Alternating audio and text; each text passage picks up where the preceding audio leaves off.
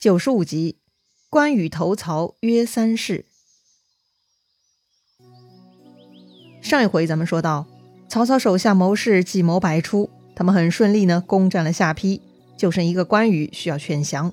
但是关羽提出了三个条件，特别是第三个条件哈，有点苛刻，搞得曹操呢有些不乐意了。但是张辽又劝说曹操，人心都是肉长的，只要丞相够诚恳，关羽一定会动心的。那曹操怎么想的呢？曹操当然是明智的，他觉得张辽讲的有道理，就同意了，就让张辽去回复关羽了。关羽听张辽说，这约定的三件事，曹操都接受了，于是关羽就要求啊，请丞相退军，容我入城见两位嫂嫂禀报事情，然后再投降。张辽呢就原话回报了曹操，曹操也很爽快哈，行，退军三十里。但荀彧很担心，提醒曹操呀，恐怕关羽有诈呀。但曹操呢不以为然，他觉得关羽是讲义气的人，一定不会失信的。要说呢，关羽就是个杰出人才哈。一般呢，杰出人才提出的条件，老板们都乐意满足的。果然，这个关羽回到下邳城啊，看到城里的老百姓都很太平，他心里也踏实了许多。接着呢，关羽就直接回到府中去见嫂嫂们了。报告了大哥刘备不知去向的现实，也说了张辽劝降以及自己提出三个条件的事情。关羽过来呢，就是征求嫂嫂们的意见的。两位夫人呢，也不是寻常人哈。一方面，他们已经发现曹军对自己是比较尊重的。昨晚曹军入城也没有伤到他们毫发。既然关羽已经跟曹操谈好了，就没有必要再问他们的意见了。唯一担心的呢，就是将来曹操不同意关羽去找刘备。关羽就说了啊，嫂嫂放心，关某自有主张。好吧，既然如此，那夫人们就没有其他意见了。于是关羽就带着十几个骑兵去见曹操了。曹操也很重视哈，特地走出辕门去迎接关羽。关羽呢下马拜见曹操，曹操也慌忙打礼。关羽说：“败兵之将，感谢丞相不杀之恩。”曹操就说了啊。曹某一向仰慕云长忠义，今日幸得相见，足以慰藉平生之望啦！哈哈哈。这两人呢，还真的很有礼貌哈，互相客套寒暄。但是呢，关羽心里还是放不下他那个三项约定哈，于是他又提出来了：“文远代我向丞相禀明了三件约定，承蒙丞相应允，想必您不会食言吧？”曹操就说了啊：“我既然答应了。”又怎么会失信呢？于是关羽又补充了：“关某若知道皇叔所在之处，就算赴汤蹈火也会去追随。到时候可能来不及辞别丞相，还望您见谅。”曹操就说了：“啊，如果玄德还在，我一定不拦你。只是担心他在乱军中已经阵亡了。不过你且宽心，我自会安排人马去打听的。”说到这里呢。关羽不再有异议了啊，拜谢曹操。于是曹操呢，当晚设宴，好好的款待了关羽。第二天就班师回许都了。但是曹操呢，又忍不住搞出了幺蛾子。路上呢，他们歇息在驿馆，但曹操啊，却安排关羽跟两个嫂嫂共处一室，目的就是为了扰乱关羽跟嫂嫂的关系，最好搞出什么非礼之事。要说呢，曹操总是这样哈。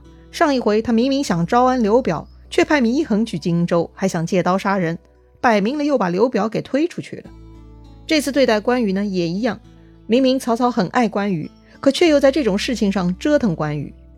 好在关羽就是个正人君子，既然只有一个房间，关羽肯定不会留在屋内的。他把房间留给了两个嫂嫂，自己秉烛立于户外，并且通宵达旦，不知疲倦。曹操看到关羽这么忠义啊，也只能更加佩服关羽了。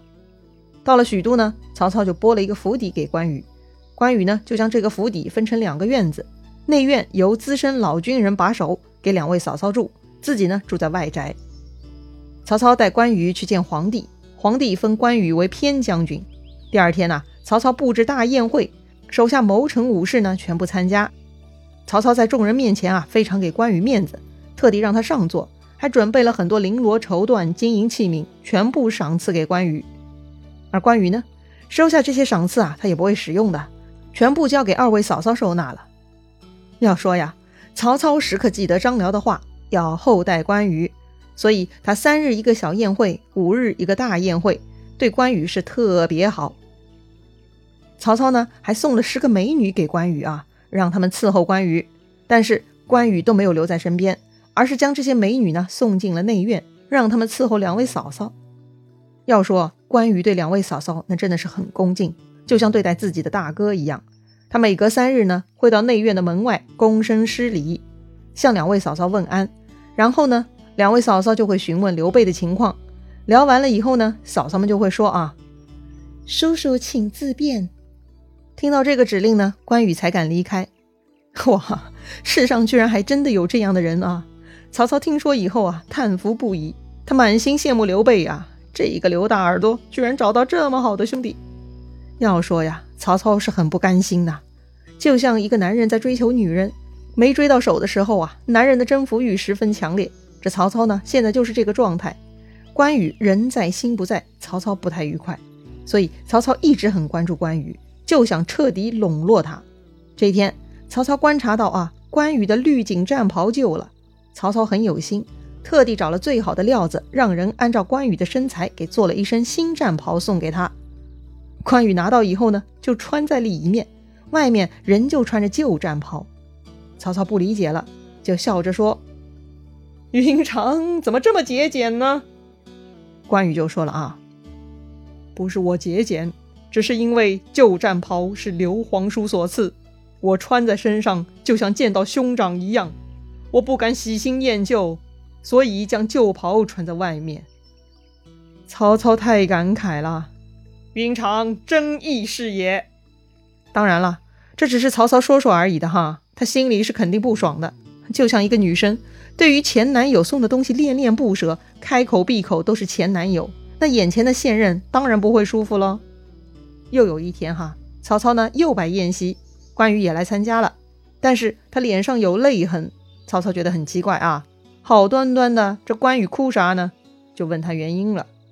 关羽就告诉曹操，其实是自己嫂嫂们思念兄长而痛哭，所以关羽也跟着心生悲戚。曹操呢就笑着宽解安慰关羽，一杯接一杯的劝酒，这个关羽啊就不知不觉的喝醉了。他捋着胡子就说了啊：“生不能报国家，却背叛兄长，枉为人也。”曹操觉得这个话题也太没劲了吧，就岔开话题问关羽：“云长，你有多少根胡子呀？”关羽说：“大概几百根吧，每年秋天就会掉落三五根，冬天我会用皂纱囊包裹，就担心它们断了呀。”曹操一听啊，就立刻安排用纱锦做了袋子送给关羽保护胡子。哎，想象一下，是不是很好玩啊？关羽号称美髯公啊，这么好的胡子可是关羽精心保养的结果呢。要说胡子长就可以称为美髯公吗？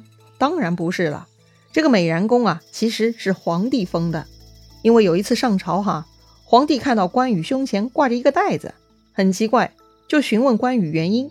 关羽呢就回答皇帝啊，说自己的胡子太长了，丞相特地赐给他一个保护胡子的袋子。皇帝觉得好新奇啊，就让关羽把胡子放出来瞅瞅哈。结果这关羽的胡子一放出来，大家都惊呆了，这胡子居然长的超过关羽的肚子啦，简直就像一头乌黑亮丽的秀发呀！皇帝就说了啊，真美髯公也。所以呢。从此以后啊，关羽就被人称为美髯公了。又过了几天啊，曹操又宴请关羽。散席的时候呢，曹操就送关羽出门，却看到关羽的马很瘦啊，就问关羽了：“这咋回事啊？”关羽就说自己啊身体太重了，这个马驮不动他，所以瘦啊。于是曹操呢一时冲动啊，就让手下带了一匹好马过来。书上说，那马身如火炭，壮盛雄伟，啥意思呀？身如火炭，火炭那就是红色的马，这就是一匹浑身通红、非常雄伟的马。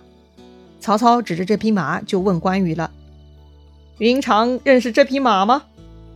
关羽很惊愕啊，莫非是吕布曾经骑过的赤兔马吗？曹操看关羽识货哈，很高兴，他点点头，并且呢，将马鞍和辔头都送给了关羽。关羽很感动啊，宝马呀！老板都将车钥匙给自己了，关羽是万分高兴，再三向曹操拜谢。曹操有点不高兴了啊！我多次送你美女金帛，你从未下拜，今天只是送你一匹马，你为啥如此高兴，还再三拜谢呢？为啥轻贱人而重视畜生呢？没想到关羽给出了雷人的回答。他说：“呀，我知道此马日行千里，今天有幸得到它，十分高兴啊！如果改天知道了兄长下落，一天内就能见面了。我去，这关羽心心念念的那就是刘备呀！”曹操愕然，心里后悔极了。本来赐给关羽好马就是为了拉拢他的，没想到还提供了一个他找回自己大哥的工具，这简直莫名其妙啊！就像一个对前男友念念不忘的女人哈，现任给了她一部豪车，这女人很高兴，说是下次见前男友更方便了。你说气不气人呢？这个曹操啊，真的被关羽给气伤了，太委屈了。这有心讨好一个人，怎么就这么难呢？曹操就去找张辽了。五代云长不保，可是他却总是想要离开，为啥呀？张辽看老大这么郁闷，赶紧说：“让我去探听一下情况吧。”于是张辽第二天就去找关羽了，问他：“哈，我见兄长在丞相这里当差，是否有不合适的呀？”关羽说：“很好，我特别感谢丞相的深情厚谊呀。”只是，虽然我身在此处，心里却是牵挂皇叔，不能释怀呀。张辽就说了：“兄长这么说就不对了，处事不分轻重，非大丈夫所为呀。玄德也未必有丞相这么待兄长好啊，兄长又何必一心想离开呢？”关羽就说了：“啊，我当然知道曹公待我甚好，但是我深受皇叔厚恩。”曾经立誓有难同当，同生共死，不能违背啊！所以此地终究不是我能久留的呀。我也考虑过了，我不能白白接受曹公的厚待，一定会报效他的。这样再离开，我也安心了。张辽又问了：“万一玄德不在人世了，兄长准备如何呢？”关羽就说：“呀，那我就跟随他于地下吧。”哇，关羽对刘备那真的是从一而终啊，忠贞不渝呢，太令人感动了。特别是张辽假设说，如果刘备死了，你该如何的时候，关羽说要跟着去死。哎呀，这个回答还真的是特别好。